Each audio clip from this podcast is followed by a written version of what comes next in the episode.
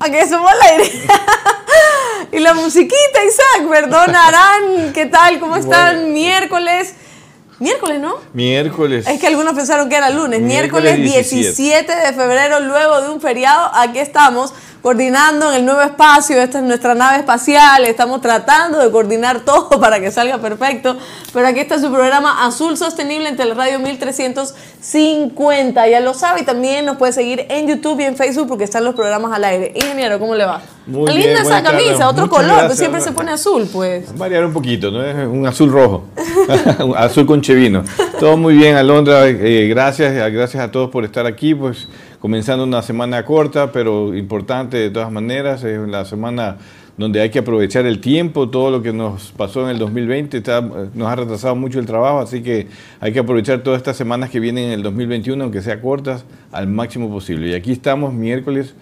eh, a las 13:15 nuevamente sentados para comunicarles sobre lo que pasa en el océano. ¿Y qué hizo el feriado? ¿Se fue al océano?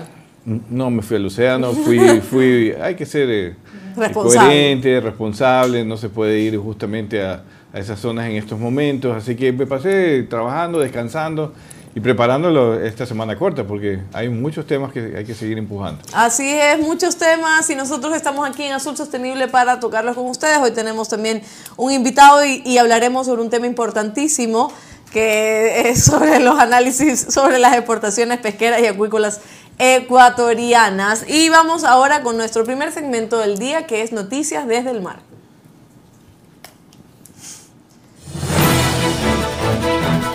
Presentamos Noticias desde el mar. Ay, Isaac, qué lindo ese logo, Isaac. La Cámara Nacional de Pesquerías de Ecuador continúa formando a los tripulantes de la flota pelágica en el marco del FIT. Ese programa formativo se realiza gracias al apoyo del Programa de las Naciones Unidas para el Desarrollo a través del proyecto Cadenas Mundiales Sostenibles de Productos de Mar y del FIT de Pequeños Pelágicos, proyecto que mejora em, de mejora pesquera por sus siglas en inglés, implementado por la Cámara Nacional de Pesquería. Las capacitaciones están divididas en tres segmentos. En el primero, denominado módulo, el, objetivo, el módulo 1, es, el objetivo es impartir los principios básicos sobre el ecosistema marino pesquero, poniendo especial énfasis en el ecosistema ecuatoriano y en reforzar la identificación de especies objetivo de la pesquería de pelágicos pequeños.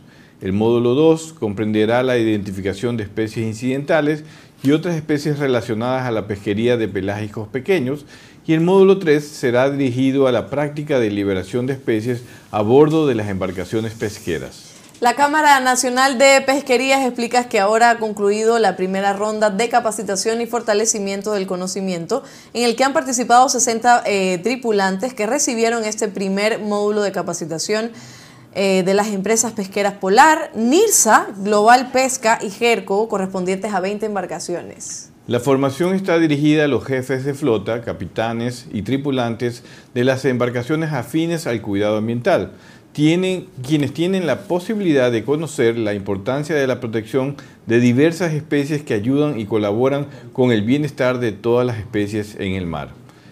Esta es otra noticia interesante. Esta es la segunda pesquería más grande que tiene el Ecuador después de la pesquería del atún. A veces en volumen es más grande que, Sí. que la del atún porque han llegado a pescar a más de 350 mil, 400 mil toneladas al año. Y por lo tanto, pues esta pesquería tiene que ser bien cuidada. Esta, es- esta es una, los pelágicos pequeños se usan para harina de pescado, se, se usan para los enlatados de sardinas, hay varias especies allí. Es, es un- es una pesquería bastante compleja y yo felicito a la Cámara de Pesquería porque ha tomado las riendas para empujar a la sostenibilidad a esta pesquería tan importante para la, la flota costera ecuatoriana. ¿no? Así es, y la siguiente noticia es pesca fantasma, cómo matar el mar a cambio de nada. Vamos a escuchar. El abandono de redes y aparejos de pesca suponen uno de los mayores problemas para la conservación de la biodiversidad marina y los recursos pesqueros.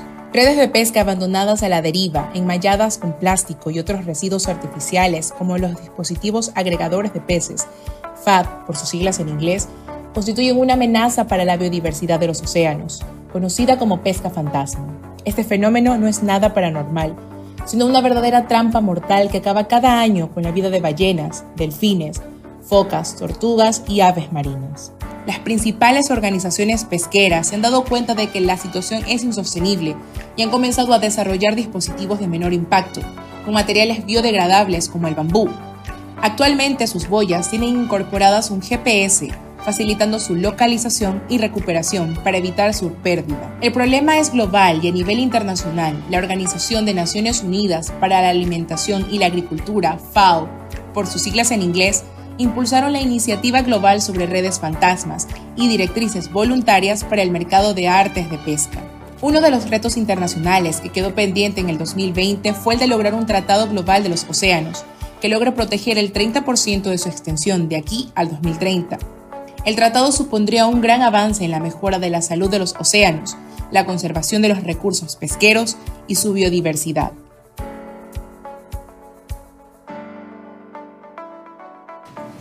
Ahí escucharon la nota por parte de nuestra albacora. Sí, la albacora estuvo muy bien, esa, esa noticia muy clara, porque, y es un tema también muy importante, la pesca fantasma es un tema también así como la pesca ilegal que hay que combatir, hay que, eh, la fruta pesquera a nivel mundial tiene que dedicarse a recoger todos los desechos que a veces se provocan por las redes, por los plantados, de hecho Ecuador... Eh, ya tiene todo un trabajo, es el, país más adelantado justamente en construir plantados degradables, no enmayantes, eh, también hay otros grupos de pescadores a nivel mundial, pero Ecuador se ha destacado en generar investigación está dando resultados y que poco a poco va a lograr ese cambio para reducir estos impactos de la contaminación. En el caso de la pesca artesanal, las redes de malle es otro desafío que tenemos en la costa. Vimos justamente la, la semana pasada cómo algunos pescadores de Cojimí están recogiendo también estas redes que a veces se quedan en el fondo y por lo tanto pues todas estas iniciativas que empuja FAO con el, el, grupo de, de recolección de redes fantasmas pues es una iniciativa positiva que Ecuador también ya está trabajando para reducir sus impactos en el medio ambiente marino. Así es, y las empresas Scretin, que es una compañía de nutrición, Hendrix Genetics, que es experta en genética, y Ecoacultivos, que es una empresa productora de camarón, invertirán 25 millones de dólares para la construcción de un centro de mejoramiento genético de larvas de camarón en Allangue, provincia de Santa Elena. Los representantes de las firmas extranjeras, junto al ministro de Producción, Comercio Exterior, Inversiones y Pesca, Iván Montaneda, pusieron la primera piedra de esta obra que generará 250 plazas de trabajo. La industria camaronera es un pilar fundamental para la economía del país constituye más del 20% de las exportaciones no petroleras del Ecuador. José Antonio Camposano, presidente ejecutivo de la Cámara Nacional de Acuacultura, señaló que esta es una buena noticia para la actividad camaronera nacional y el país y que inversiones de este tipo son claves para seguir impulsando la competitividad de la cadena productiva y para que el Ecuador siga compitiendo en los más de 60 mercados a los que exporta. Qué bien esta noticia. Muy buena noticia, inversión en tecnología, en biotecnología, mejoramiento genético del camarón. Eso nos ha llevado inclusive a ser más competitivos y por eso hoy en día el camarón es el principal, principal producto de exportación de, todos los productos a nivel del país, pero lo ha logrado justamente por inversión en investigaciones y, siguen fortaleciendo. Así que felicitaciones a los empresarios, felicitaciones a la Cámara Nacional de Acuacultura que sigue impulsando este tipo de proyectos y obviamente al ministro Montaneda que ha apoyado esta iniciativa que para, para que se desarrolle esta inversión allí en la provincia de Santa Elena. Así es, y esas fueron las noticias desde el mar. Recuerde comentarnos a través de Facebook y YouTube, arroba azul sostenible. Estamos entre el radio 1350 AM, nos puede escuchar, puede interactuar con nosotros. Y recuerde que al final del programa también tenemos las encuestas para que usted comente. Vamos a ver si esta vez, sin ayuda de nadie, puedo responder de lo más bien. Yo estoy, segura que sí. Yo estoy segura que sí. Está muy bien. Sí se puede, sí se puede. Hoy es un buen día. Así que vamos a una pausita comercial y enseguida volvemos con nuestro entrevistado.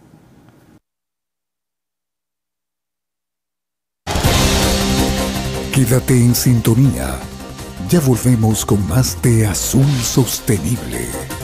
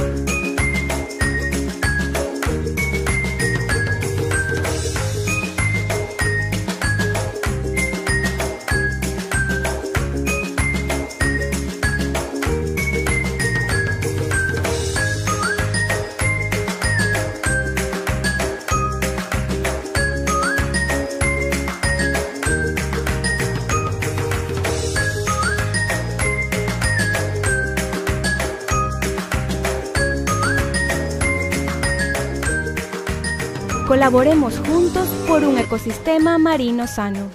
Tunacons.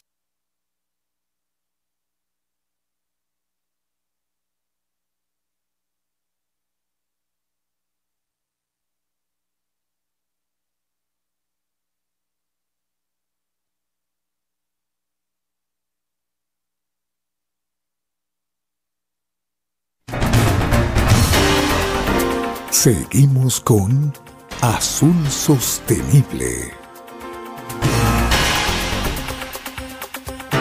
seguimos con Azul Sostenible. Tenemos los primeros saludos que María Belén Morán. ¿Quién será María Belén Morán? Buenas tardes al equipo de Azul Sostenible. Me gusta la nueva escenografía o localidad. Así es, un nuevo estudio, María Belén, hermana aquí de nuestro ingeniero. gracias, gracias por los saludos. Recuerde que estamos en YouTube, estamos en Facebook, estamos en todas las redes sociales. Si usted no nos puede escuchar en vivo, también nos puede escuchar a través de Google Podcast y Spotify. Están todos los programas para que usted esté al día con lo que nosotros también eh, hablamos en Azul Sostenible Teleradio 1350. Y ahora sí vamos a darle la bienvenida a nuestro siguiente invitado, el economista Jimmy Anastasio, asesor económico de la Cámara Nacional de Pesquería. Un poco de su trayectoria. Es un asesor económico con más de 12 años de experiencia profesional en el sector pesquero ecuatoriano, gerente del proyecto de mejoramiento pesquero de pelágicos pequeños del Ecuador, en el cual diseñó el modelo de gobernanza y financiero para las 22 empresas participantes consultor y asesor de asociaciones de pescadores y entidades del sector público entre el 2011 y el 2015 y desarrolló eh, desarrollo de múltiples estudios relacionados con análisis de inversión y mercado, análisis de cadena de suministro, diseño de políticas públicas, alternativas de manejo pesquero, modelos de gobernanza, entre otros. Y ahora voy a saludar al economista Jimmy, ¿cómo le va? Justo. Buenas tardes. Guillermo, buenas tardes. Hola Jimmy, ¿cómo estás? Buenas tardes. Jimmy, pero usted tiene una carita de niño y me dice que tiene 12 años de experiencia profesional. La verdad que mi admiración para usted. Bueno, las apariencias engañan, ¿no? Pero luzco más joven de lo que realmente soy. Está bien, lo importante son los conocimientos también que usted ha adquirido y su trayectoria lo confirman. Hoy hablaremos de eh, hacer un análisis también sobre las exportaciones pesqueras y acuícolas ecuatorianas. ¿Podrán seguir creciendo? Y la primera pregunta, me voy a ir al 2020 eh, antes de entrar a este año que recién, recién comienza. Em, ¿Cuál es em, el resultado del 2020 luego de una pandemia en cuanto a las exportaciones pesqueras y acuícolas? Sabemos que hubo un decrecimiento y hubo algunas situaciones también complicadas, pero desde su punto de vista y análisis, ¿qué pasó en el 2020 con este tema? Sí, bueno, eh, definitivamente el sector pesquero eh, durante la época más fuerte o el periodo más fuerte de la pandemia eh, se mantuvo bastante resiliente para enfrentar todos los estragos que había producto de las medidas de restricción de movilidad sobre todo el, sector pesquero, eh, acuícola y en general las cadenas de exportación eh, se mantuvieron activas, eh, estuvieron mediante decreto presidencial habilitadas para operar y eso de alguna forma ayudó a, reducir el impacto que pudiese tener sobre eh, estas importantes cadenas de valor para la economía ecuatoriana, una economía que está dolarizada y que necesita de la generación de divisas para la sostenibilidad eh, macroeconómica en, sí, eh, permitió que el sector continúe operando.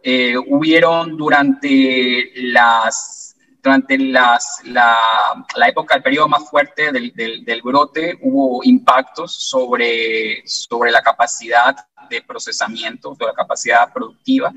Eh, por ejemplo, en la zona, en la zona del, del, Golfo de Guayaquil, donde se concentra aproximadamente 40% de la capacidad de procesamiento, eh, la capacidad en algunos establecimientos estuvo mermada hasta en un 50%. En la zona de Manabí se reportaron eh, eh, eh, contracciones de, la capacidad entre un 30 y un 40% de, de, lo habitual.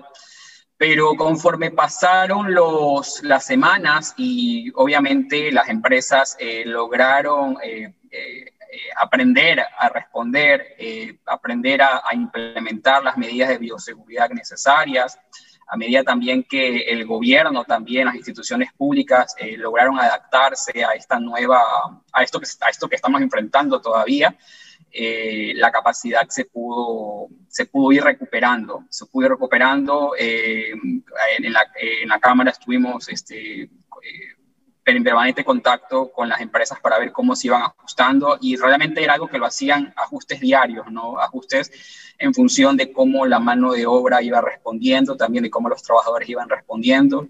Es una industria que demanda mucha, mucho, mucho eh, mucho personal, eh, mucho personal en las plantas de procesamiento y hay movimientos migratorios, ¿no? Entonces, eh, si fueron haciendo ajustes. En general, la, la industria el año pasado cerró con, con, un valor de exportaciones de alrededor de 1.580 millones de dólares. Esta cifra es relativamente similar eh, eh, a, la, a, lo experimentado en el, 2000, en el 2019. Eh, el margen de la variación es de apenas 0.17%, es decir, que relativamente la, el, el, sector en su conjunto enfrentó una, un año en el cual mantuvo los niveles de ventas relativamente similares a los del 2019. Eh, obviamente que hay diferencias entre, los distintas, entre las distintas cadenas de suministro. Eh, por ejemplo, la, pandemia afectó mucho más a cadenas de suministro que atienden, eh, que atienden a los segmentos de hoteles y restaurantes, el, segmento denominado Oreca, precisamente por las condiciones en las cuales eh, se daban las medidas de aislamiento en el mundo. Los, los, hoteles y restaurantes se vieron bastante afectados y eso obviamente afectó también a la demanda de productos del mar en ese segmento de la, de, la, de, la, de, las ventas. Sin embargo, otro segmento importante que es conservas eh, se vio bastante favorecido. Eh, un incremento en el consumo de, de, productos este, de preparaciones y conservas de pescado a nivel, a nivel global. Y eso obviamente favorece al Ecuador, que es un gran productor de, de preparaciones y conservas de pescado. Así es, que justo quería preguntarle, eh, usted me hablaba de gran afectación en la cadena de suministros, hoteles, etcétera, eso lo vimos, por supuesto, el sector turístico también se vio realmente afectado, pero en el sector pesquero, ¿cuál es el sector eh, que más se vio afectado por el tema de la pandemia y las exportaciones, que podamos decir que los, que los ingresos no fueron realmente... Eh, buenos o fueron muy diferentes al 2019 o que, y que tienen que buscar también un balance en el 2021. ¿Cuáles fueron esos?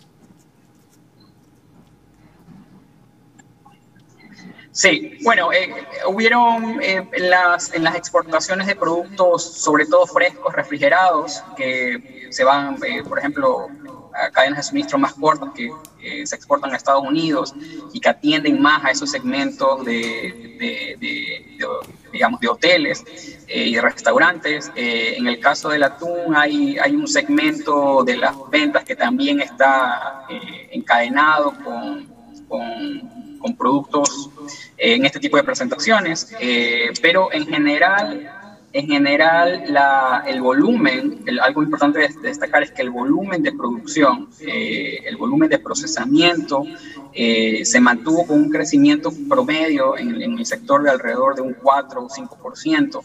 eso da cuenta de, de, que en términos globales, eh, los niveles de producción en el segmento y por ende la demanda de, empleo, eh, digamos, eh, también se, se, mantuvo, se mantuvo sin, sin mayores este, afectaciones. Eh, tal vez en, el ámbito pesquero y acuícola, eh, el, sector acuicultor fue uno de los, de los más afectados por las características propias del, producto y por el, mercado al que está, está dirigido. Es un, segmento, digamos, más destinado precisamente a hoteles y restaurantes. Eh, en el caso del camarón, el camarón venía creciendo a una tasa, a una, a una tasa de doble dígito ya en los últimos antes del 2019, hacia atrás, unos, unos cinco años, eh, un sector que ha tenido un, crecimiento este, vertiginoso en, en, los últimos 10 años, ha cuatriplicado su producción. y el año pasado, definitivamente hubo una, afectación eh, sobre lo que venía siendo el crecimiento de las exportaciones eh, de camarón. Eh, registraron una, una, contracción de aproximadamente un 2%. Sin embargo, en términos de volumen se mantuvo también este, en, cifras positivas. ¿no? Ciertamente ese es uno de los, sería a nivel del sector pesquero y acuícola, el sector camaronero en términos de eh, volúmenes eh, globales de ventas eh, serían uno de los que mayor afectación este, tuvieron producto de la, del COVID y de algunas medidas de restricción propiamente del mercado que vinieron en los meses, superior, en los meses posteriores. Digamos, China que implementó algunos bloqueos a, determinadas empresas, bueno, esto salió en los medios, ¿no?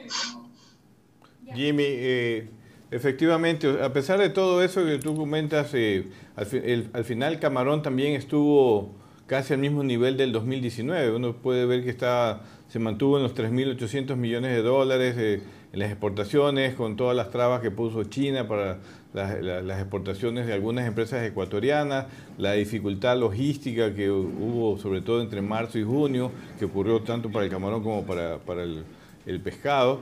Eh, el sector logró mantenerse en el 2019. Yo creo que ese es un hecho loable desde el punto de vista del, sector que le apostó a seguir eh, eh, produciendo, procesando, comercializando a los pescadores que también en el caso de la pesca pues siguieron saliendo, hubo un momento, sobre todo en la pesca artesanal, que como dice bien Jimmy, se vio afectado por sus salidas a la pesca, sobre todo en la península, en Manabí, pero luego trató de salir a recuperarse y bueno, el resultado es que las exportaciones de, pesca y acuacultura se han mantenido eh, eh, igual entre el 2020 y el 2019. Eh, ¿Tú crees, Jimmy, que si no hubiera existido esta pandemia, podríamos haber crecido? Pero me respondes después de este, de este corte que vamos a hacer, el dato curioso. Después regresamos y hablamos contigo. Hoy en el dato curioso.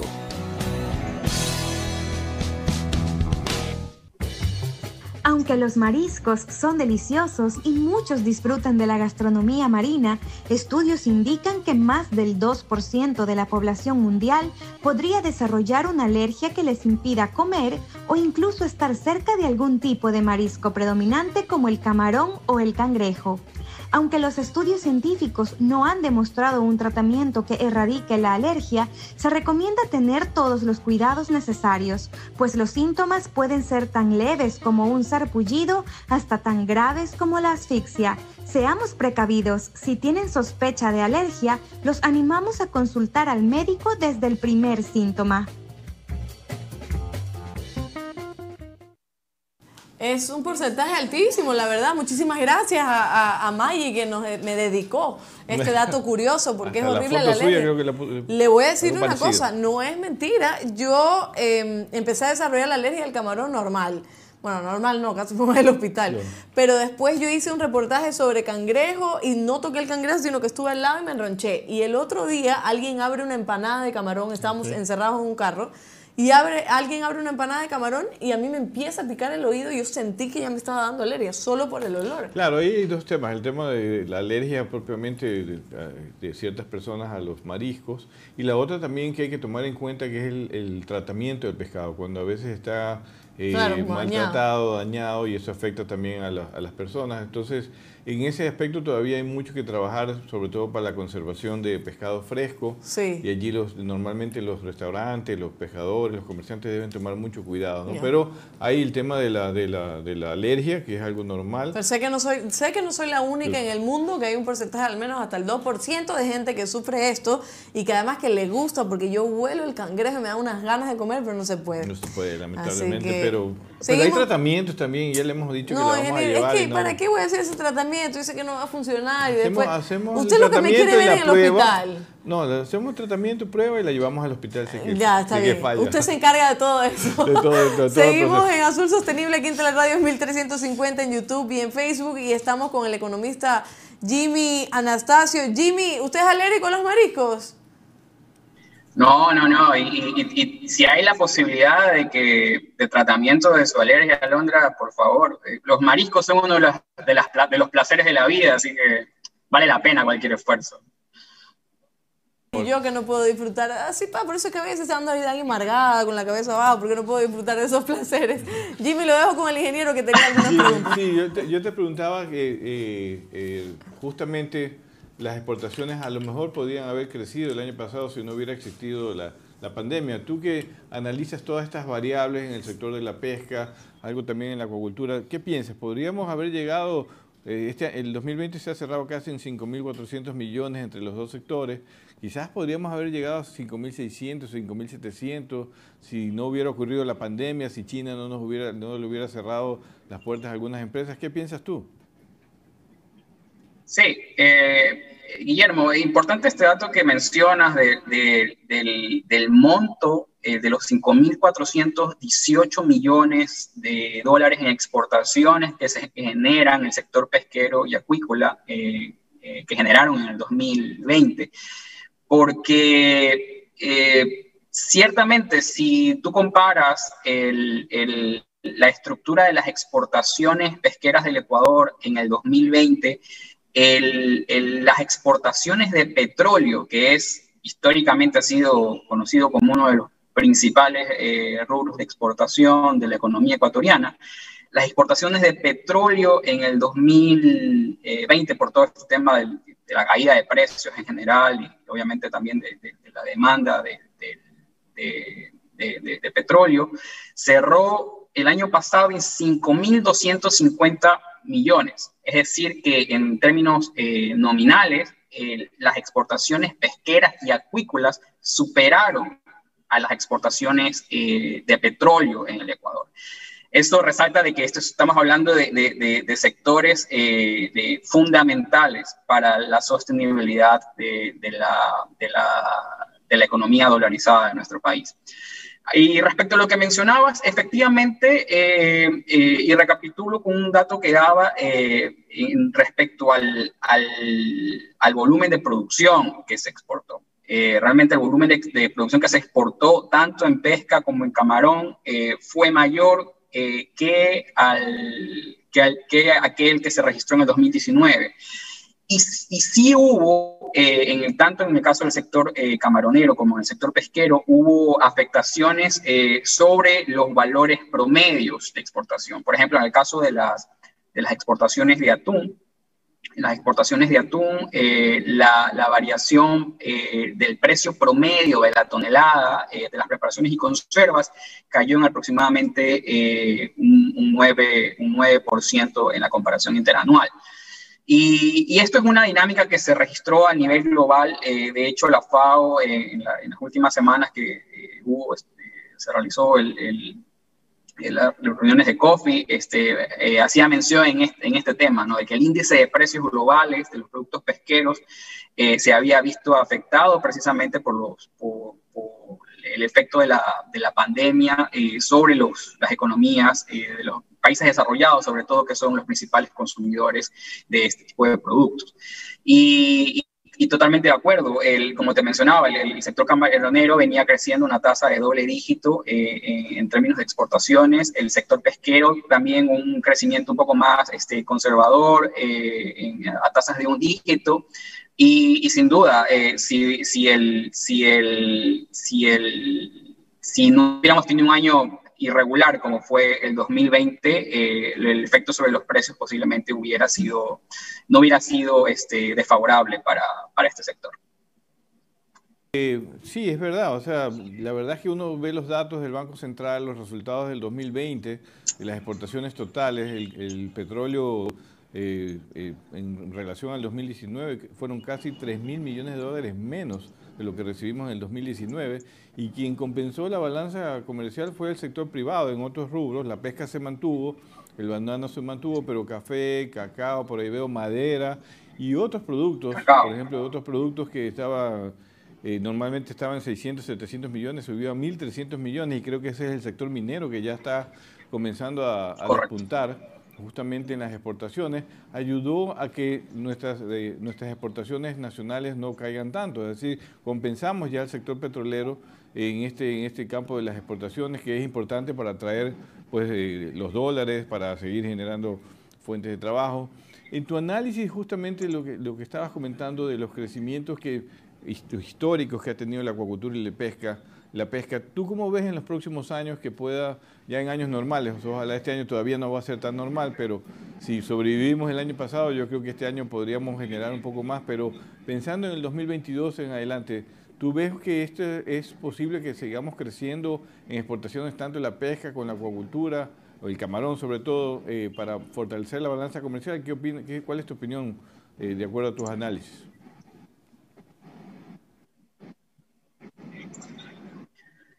Correcto, mira, el, el, sector pesquero y acuícola eh, en, el país tiene una, una amplia orientación exportadora. Eh, alrededor de un, en caso del sector pesquero, alrededor de un 70% de la producción en general será, será, será exportada, ¿no? Eh, y hay, hay mercados, hay mercados como Estados Unidos, mercados como Unión Europea, que son sitios de, consumo muy importantes eh, a, nivel, a nivel global para, para, los mariscos. En el caso de Estados Unidos, por ejemplo, en, en, lo que respecta a, al atún, a las preparaciones y conservas, eh, el, crecimiento del mercado, el, justamente el año pasado en términos de pandemia fue alrededor de un, de un 14% más eh, en términos de, de, de demanda de importación. En el caso de Unión Europea, por ejemplo, ahí tienes un, mercado muy importante como es el, el, mercado español. Eh, en el mercado español, el consumo de productos del mar, el consumo per cápita, eh, estimado en el año pasado, creció alrededor de un 19%. Eh, y esto, eh, si bien la pandemia puede haber eh, acentuado ciertas tendencias de, crecimiento del consumo de productos del mar en, estos mercados, sobre todo en productos de conveniencia, productos ya eh, que se pueden almacenar, productos conservados, el, el mercado global de, productos del mar eh, ha mantenido una tendencia eh, creciente en términos de consumo. El, consumo de productos del mar, de acuerdo a la FAO, eh, crece a una, a una tasa promedio anual del 3%, del 3.1%, mientras que la población crece alrededor del, del, del 1.6%. Entonces hay, hay un crecimiento eh, importante del consumo, eh, un crecimiento importante del consumo y que genera oportunidades para países eh, como el Ecuador, que, no tiene, que tiene una gran producción pesquera y tiene un mercado interno, digamos, pequeño. Creería que sí hay potencial de crecimiento, de, fomento de mayor consumo de productos del mar localmente, pero ciertamente no se podrá eh, consumir todo lo que el, país eh, procesa, tanto en camarón como, como, en pesca. Y, y hay, eh, hay, hay, en ese sentido, hay, las tendencias de consumo son, son, son positivas, hay espacio para, para, seguir creciendo en, en, estos mercados, en mercados emergentes también hay, hay, hay, hay, hay, hay un buen panorama. Y obviamente eh, también habrá que ir monitoreando cómo las medidas de restricción, eh, producto propia de la, de la, pandemia, cómo avanzan los, los, cronogramas de vacunación, eh, cómo las economías en estos países desarrollados también se van reactivando y la incidencia que tengan, eh, por lo tanto, sobre la demanda. Así que eso, eso es algo que habrá que seguirlo monitoreando en los, en los, en los siguientes meses conforme en, las economías desarrolladas eh, eh, vayan un poco respondiendo a los programas de vacunación, a los programas de, de, mayor flexibilidad en términos de este, de, del comercio también. ¿no? Así es, sobre todo el, el, tema de vacunación, que en Ecuador estamos re, pero re, pero re atrasados. Economista, voy a hacer una pausa pequeña y al volver quiero hablar de, precisamente estos temas y em, las oportunidades que se abren para el país y sobre todo el consumo local. Sé que estamos hablando de exportaciones, pero es eh, importante saber cómo nos va en cuanto al consumo local. Vamos a una pausa y enseguida regresamos.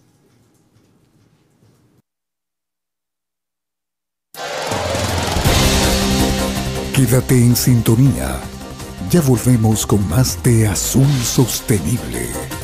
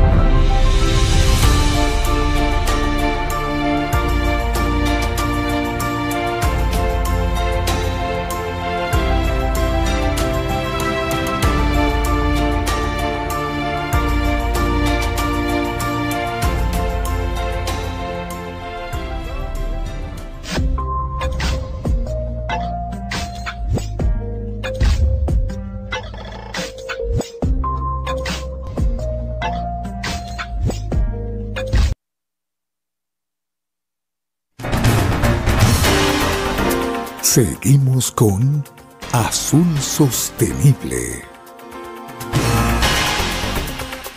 Sí, seguimos con Azul Sostenible. Estamos viendo un video eh, muy bonito, muy interesante de cómo estaban liberando a una tortuga eh, que estaba, obviamente se había quedado enganchadísima en una red y de eso se trataba la noticia que habíamos escuchado al inicio del programa sobre esta pesca fantasma, ¿no? Que son estas redes que se quedan eh, y lamentablemente los, lo- las especies se enredan en estas redes.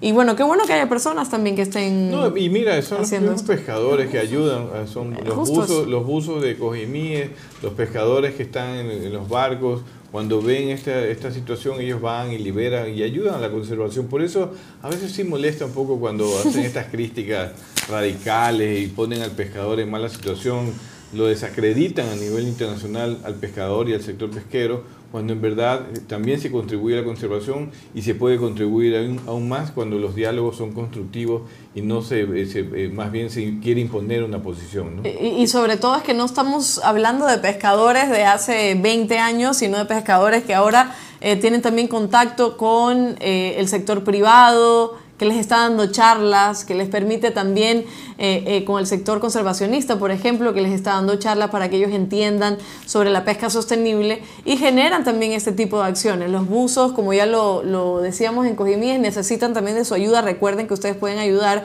escribiendo Azul Sostenible. Ellos hacen esta labor de recoger la basura que queda en el mar solos, sin que nadie se los haya pedido, pero no tienen equipos. Estos equipos los piden prestados para ellos poder hacer estas acciones.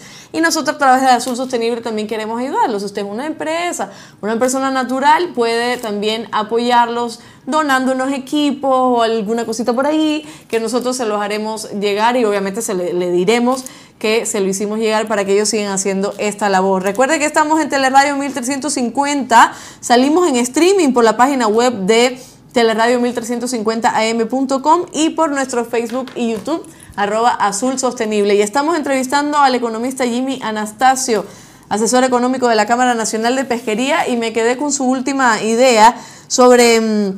estos mercados en Estados Unidos y en la Unión Europea que han tenido un crecimiento. En Estados Unidos el, tema del atún, el 14%, en España los productos del mar el 19%.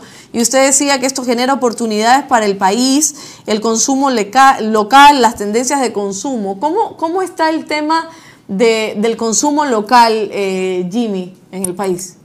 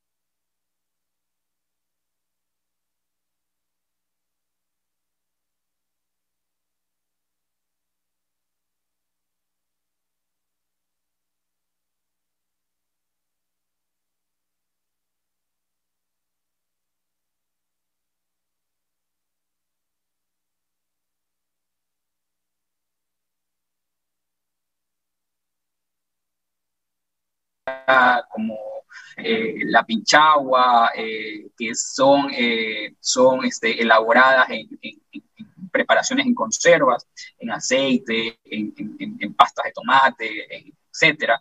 Eh, es, ahí hay un, y además que es un producto, eh, una proteína relativamente eh, económica, accesible para la canasta básica. Sin embargo, ha quedado un poco, digamos, rezagado su consumo. En la mañana precisamente comentábamos de esto, revisando los resultados de, una, de, un crucero de investigación precisamente que, que se hizo el mes pasado de pelágicos pequeños y comentábamos este tema, ¿no? De, de, las, de las, categorías, eh, las cualidades nutricionales que tienen eh, este tipo de, peces azules que se conocen, ¿no? Precisamente como, como sostenible.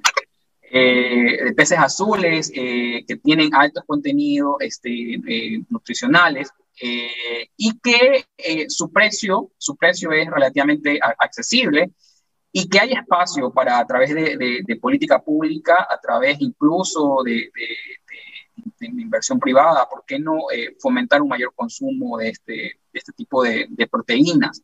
Eh, hacerle conocer a la gente eh, las, las ventajas, los beneficios de comer pescado. En ese sentido, programas como el de ustedes hacen un trabajo fenomenal. Escuchaba al inicio precisamente del, del, programa que ustedes hacían resaltaban precisamente, informaban cuáles son los beneficios de comer este pescado y que a veces eh, son, pues, son cosas que las personas desconocen, ¿no? Y creo que programas como el de ustedes hacen un, trabajo eh, fenomenal encaminado en ese sentido. Algo que mencionaba eh, Guillermo también sobre las oportunidades de crecimiento para los productos este, pesqueros, yo creo que todavía a nivel de, a nivel de país tanto en el sector pesquero como en el sector acuícola, eh, todavía hay, hay espacio para seguir eh, haciendo investigación y desarrollo para el, mejor aprovechamiento, por ejemplo, de los subproductos, de los subproductos, eh, de, todo aquello que no va para el consumo humano directo. hay una, a nivel internacional, algunas, este, algunos desarrollos, por ejemplo, en, en el uso de subproductos para para la elaboración de, colágeno, por ejemplo, de, complementos nutricionales, eh, incluso el uso de, sus productos de pescado en la industria, en la industria de la moda. Eh, en general, eh, yo creo que ahí, si bien en el país se hace un aprovechamiento de sus productos en su mayoría para la fabricación de harina de pescado, todavía hay oportunidades como para seguir investigando, eh, generar centros de investigación, centros de, innovación, ¿por qué no? Para poder este, ir, investigando más sobre cómo darle un mayor valor a, la producción pesquera del Ecuador. Y, ahí también hay oportunidades de crecimiento más allá de las oportunidades propias del, mercado de consumo humano directo.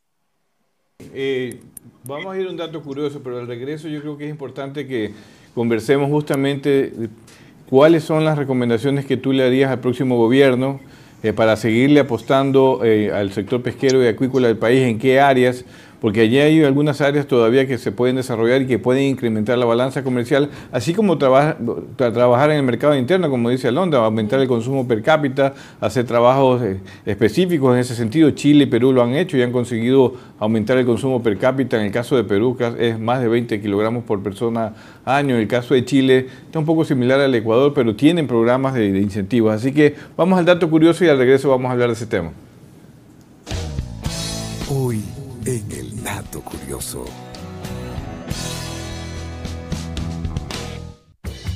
¿Sabías que en la división de pelágicos hay pequeños y grandes?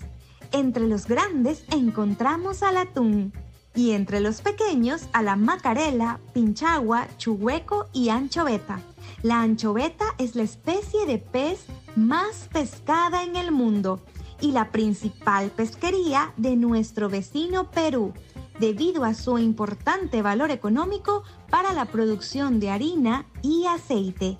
Cuéntanos si tú habías escuchado acerca de estas especies de pelágicos pequeños a través de los comentarios en nuestras redes sociales.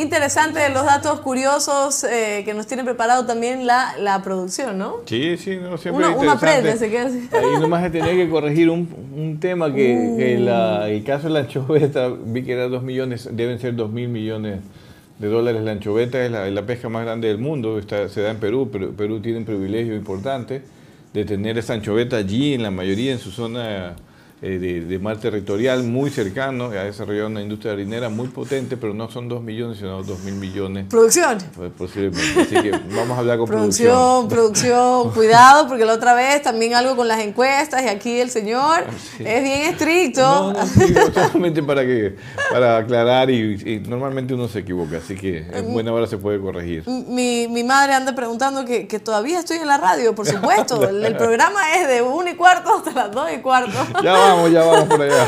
Así que eh, el ingeniero tenía una pregunta para nuestro entrevistado, el economista Jimmy Nastasio, asesor económico de la Cámara Nacional de Pesquería. Sí, Jimmy, lo que comentaba justamente es que las oportunidades de crecimiento existen en la pesca y en la acuacultura. En la pesca, en la diversificación de la pesca. Hemos hablado aquí de la pesca de calamar gigante que se puede desarrollar y que podría generar, si se hacen bien las cosas, de 300, 500 millones de dólares en exportaciones a China, justamente que es el otro gran mercado, aparte de la Unión Europea, de Estados Unidos.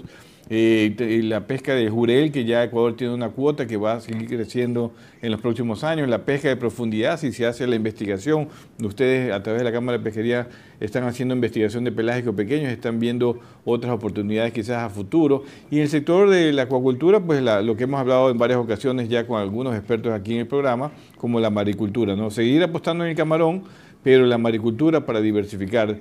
¿Qué le recomiendas tú al próximo gobierno que haga para justamente apostarle a esta diversificación y al crecimiento de la balanza comercial y al consumo interno de productos del mar?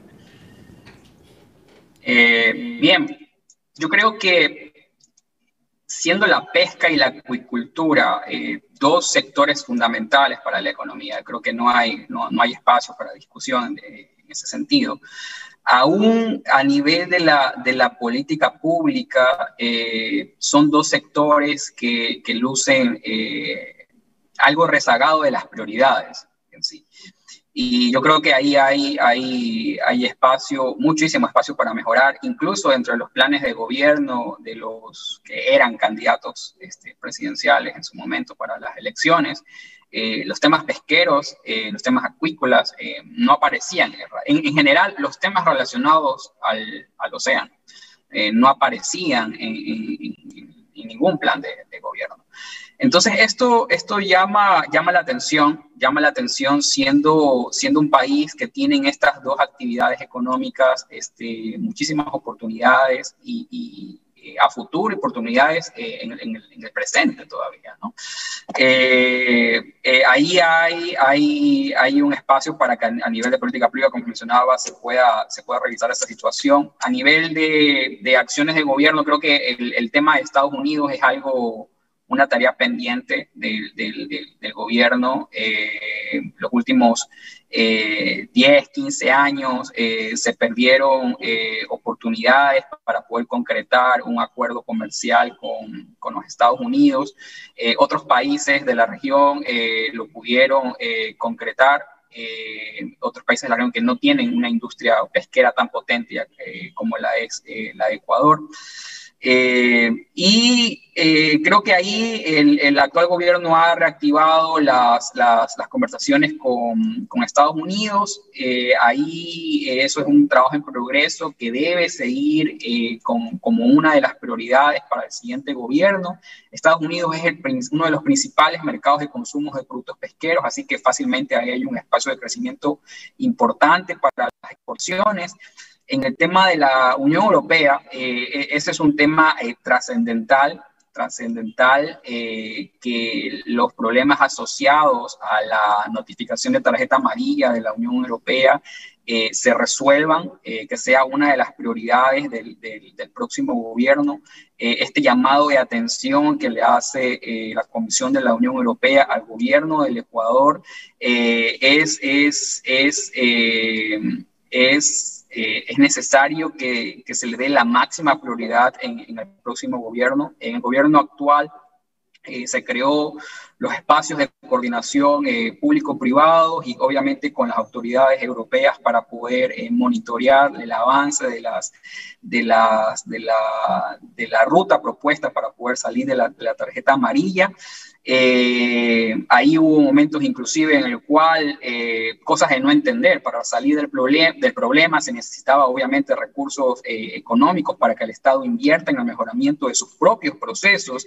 Eh, y hubo momentos en el cual a nivel del, del, del Ministerio de Finanzas, eh, esto de aquí no lucía como una, como una prioridad y se tuvieron que hacer diversas gestiones a nivel del, propio gobierno para que se reviera esta situación. Pero eso da cuenta de, de es, es, una muestra de que pese a que es un sector importante, pese a que son dos sectores muy importantes, eh, a nivel de la administración pública aún hay esta, esta desconexión, yo diría, de la, de la realidad, de, de, de, poder aprovechar mejor estos sectores. Tú has mencionado algo, algo muy importante en el tema de las oportunidades de, de crecimiento en otras, para desarrollo de otras pesquerías como la del calamar gigante. Eh, eso es, eso es, eh, eso es algo en el cual debe haber este, orientación de política pública. Eh, en el tema de, de, de, de, investigación, que es base para los procesos de manejo pesquero, yo creo que al, al, al, país en general le hace falta una, una, una normativa eh, que fomente eh, investigación y desarrollo, que fomente procesos de innovación desde la política pública eh, para dar mayores incentivos, ¿por qué no incentivos tributarios o, incentivos de, de, algún tipo para poder impulsar los procesos de investigación y de desarrollo? Por, ¿Por qué no? Me, mejor aprovechamiento de sus productos, mejor aprovechamiento de agregación de valor yo creo que ahí hay líneas, líneas importantes de, de trabajo para el próximo gobierno. Así es, políticas públicas eh, se necesitan también en el sector pesquero y acuícola. Muchísimas gracias, economista, por acompañarnos en el programa Azul Sostenible. Como dice el ingeniero, que no sea la última vez. Jimmy, gracias por tu tiempo, por estar aquí. Encantados, encantados. Y cuando la invitación esté, bueno, ahí, ahí con gusto los acompañaremos.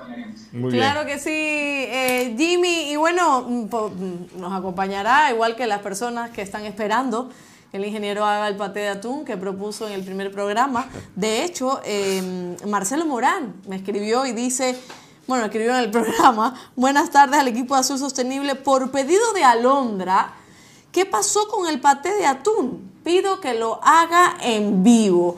Marcelo, no, no, sé qué decirle. Este es el programa número 48 y no me han brindado ningún tipo de paté de atún. No lo hemos podido hacer. Eh, recuerdo a las personas, a los televidentes que también están esperando el reportaje, que el día que lo fuimos a hacer no había ni atún ni había licuadora.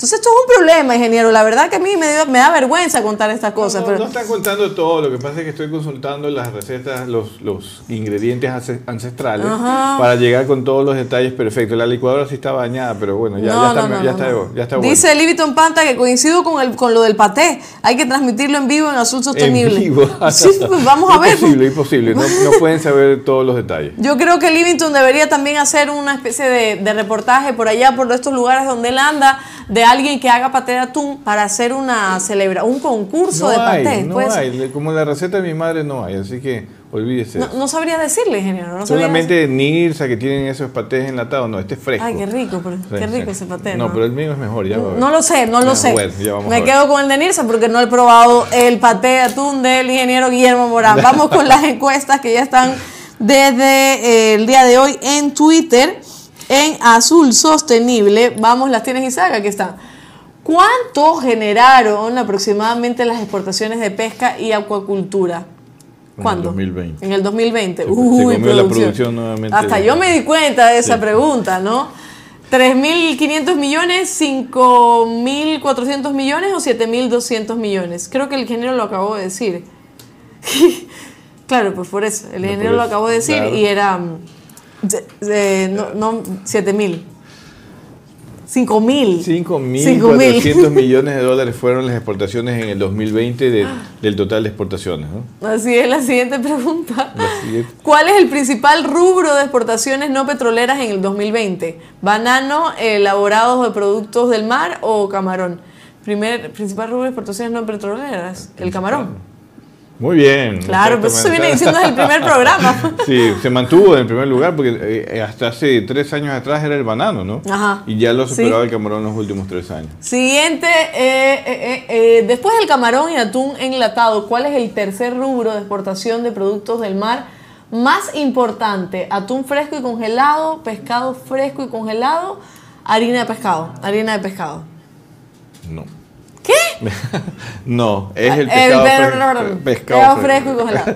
el pescado fresco y congelado es un producto muy importante que tiene el Ecuador. Eh, obviamente no se comparan los rubros de exportaciones del atún enlatado y del, del camarón, pero de allí viene el pescado fresco congelado, de allí viene el atún fresco y de allí viene la harina de pescado. Ha caído mucho el precio de la harina. La harina estuvo generando casi más de 100 millones de dólares al año, pero hoy en día está en 60 millones de dólares. Pero aquí hubo un experto que nos explicó que como se han instalado las fábricas nuevas de harina, de, de alimento balanceado del camarón, aquí en Ecuador hay nuevas inversiones. Acabamos de escuchar una de las nuevas inversiones. Es el- ya la harina no se exporta tanto, sino que se está procesando internamente. Por eso es que han caído esas exportaciones de harina. Por eso es que me confundí. Eso es, eso eso. Exactamente. La última pregunta. ¿Qué porcentaje aproximadamente representa la pesca y acuacultura en las exportaciones no petroleras en el 2020? ¿El 12%, el 15% o el 36%? Que le voy a decir ya así, cualquier Hemos cosa. hablado algunas veces ya. El, el 15%. el 36. el 36% en verdad es lo que representa de las exportaciones no petroleras, lo que representa la pesca y la acuacultura del país. Normalmente está en el 40, 43%. Ha caído este año 2020 no porque ha caído las exportaciones, que acabamos de escuchar el análisis de, del economista Jimmy Anastasio, sino más bien que ha subido las exportaciones de otros rubros, que en el caso de la minería que ha, generado más de 500 millones de dólares adicionales en la balanza comercial y eso ha hecho que caiga en el porcentaje, pero en, en montos generales pues la pesca y la acuacultura se mantiene bien. Eh, hay oportunidades de crecimiento, no solamente en Estados Unidos y en la Unión Europea, como bien lo dijo el, el economista eh, Jimmy, Jimmy Anastasio, pero también China los países asiáticos. También hay crecimiento. El camarón ha crecido gracias al mercado chino, con todas las dificultades, porque todos los mercados tienen dificultades. Los americanos también no es que es fácil ingresar el producto enlatado. No podemos competir con las empresas americanas porque no nos dejan los aranceles, no porque no podamos competir. En todo caso, eh, China, Corea, Brasil, México, son mercados alternativos donde todavía podemos generar eh, nuevas exportaciones, aumentar nuestras exportaciones con nuevas pesquerías, con diversificación en las pesquerías, diversificación en la acuacultura. Hay que apostarle al sector de la pesca y la acuacultura. Se ha trabajado duro para demostrar que somos importantes en generación de, de divisas, de trabajos, de inversiones. Así que esperamos que el próximo gobierno, como dijo bien Jimmy, no tenga en su plan de gobierno que hasta ahora no lo hemos escuchado. Esperemos escuchar en esta segunda vuelta a los candidatos finalistas sobre sus planes para apostarles a estos sectores. Así es, esas fueron las encuestas eh, que tenemos siempre en nuestro programa en Twitter. Recuerda que estamos en todas nuestras redes sociales, arroba Azul Sostenible, estamos en Facebook, estamos en YouTube, estamos en Twitter, estamos en Google Podcast, en Spotify, en todos lados usted nos puede escuchar y también aquí en Teleradio 1350. En la esquina de su casa. En todos lados, en todos lados. Haciendo un paté de atún. Eh, los miércoles a las 13 horas con 15 minutos y los sábados a las 9 de la mañana. Así que nos vemos el sábado. El día sábado, 9 de la mañana. Muchas gracias. En este video encontrarás buenas prácticas a bordo para el manejo y liberación de la fauna acompañante sensible, conforme a las medidas de mitigación adoptadas por la Comisión Interamericana del Atún Tropical, CIAT. Liberación de tiburones. Los tiburones pequeños pueden ser manipulados por un solo tripulante. Lo mejor es agarrar con una mano la aleta dorsal o pectoral y con la otra la cola. Para liberarlo, dejar caer al tiburón por la borda, desde una altura razonable con la cabeza apuntando hacia el agua. Evitar arrojarlo bruscamente. Los tiburones medianos pueden ser manipulados entre dos personas. Uno agarra las aletas pectoral y dorsal y el otro la cola. Luego llevarlo hacia la borda y dejarlo caer. Para liberar tiburones grandes, se puede usar una camilla de red, tela o lona. Si la liberación se retrasa, se debe considerar ponerlo a la sombra en un lugar seguro. Y para tranquilizarlo, 1. Cubrir su cabeza con un trapo húmedo sin presionar sus ojos. 2. Colocar una manguera en la boca y un flujo moderado de agua. 3. Introducir un pez en la boca mientras se lo manipula. Acciones que no se deben hacer en la manipulación.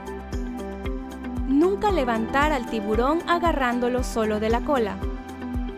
No introducir los dedos en las ranuras branquiales. Evitar presionar la parte ventral ya que ahí se localizan los órganos internos. Liberación de mantarrayas. Antes de toda operación de pesca, la tripulación debe tener listo un chinguillo o un trozo de tela en la cubierta para la liberación de especies de talla grande. También se puede usar el salabardo para ser devuelto al agua, colocarlo sobre un chinguillo o lona, suspenderlo con el sencillo, llevarlo hacia la borda y soltar un extremo para que caiga al mar. Nunca introducir cabos, piolas o ganchos en sus ranuras branquiales para suspenderlos. Liberación de tortugas. En cubierta, lo ideal es manipular a la tortuga adulta entre dos personas. En caso de tortugas juveniles, pueden ser manipuladas por un tripulante. Mantenga a la tortuga por cada extremo de su caparazón, alejándolo lo suficiente del cuerpo para no sufrir un aletazo. Devuelva a la tortuga al agua con cuidado y evite arrojarla. En caso de necesitar retrasar su liberación por percibir un estado de aturdimiento, se la coloca sobre una superficie inclinada con la cabeza 15 centímetros más baja que la parte trasera. Esto permitirá drenar el agua fuera de sus pulmones. Es importante mantener al animal húmedo y protegido del sol mientras esté en cubierta. Acciones que no se deben hacer en la manipulación. Nunca levantar a la tortuga por las aletas. No dejar volteada a la tortuga porque en esa posición no puede respirar. Los animamos a perseverar en las buenas prácticas, siempre salvaguardando su integridad física. Colaboremos juntos por un ecosistema marino sano. Tunacon.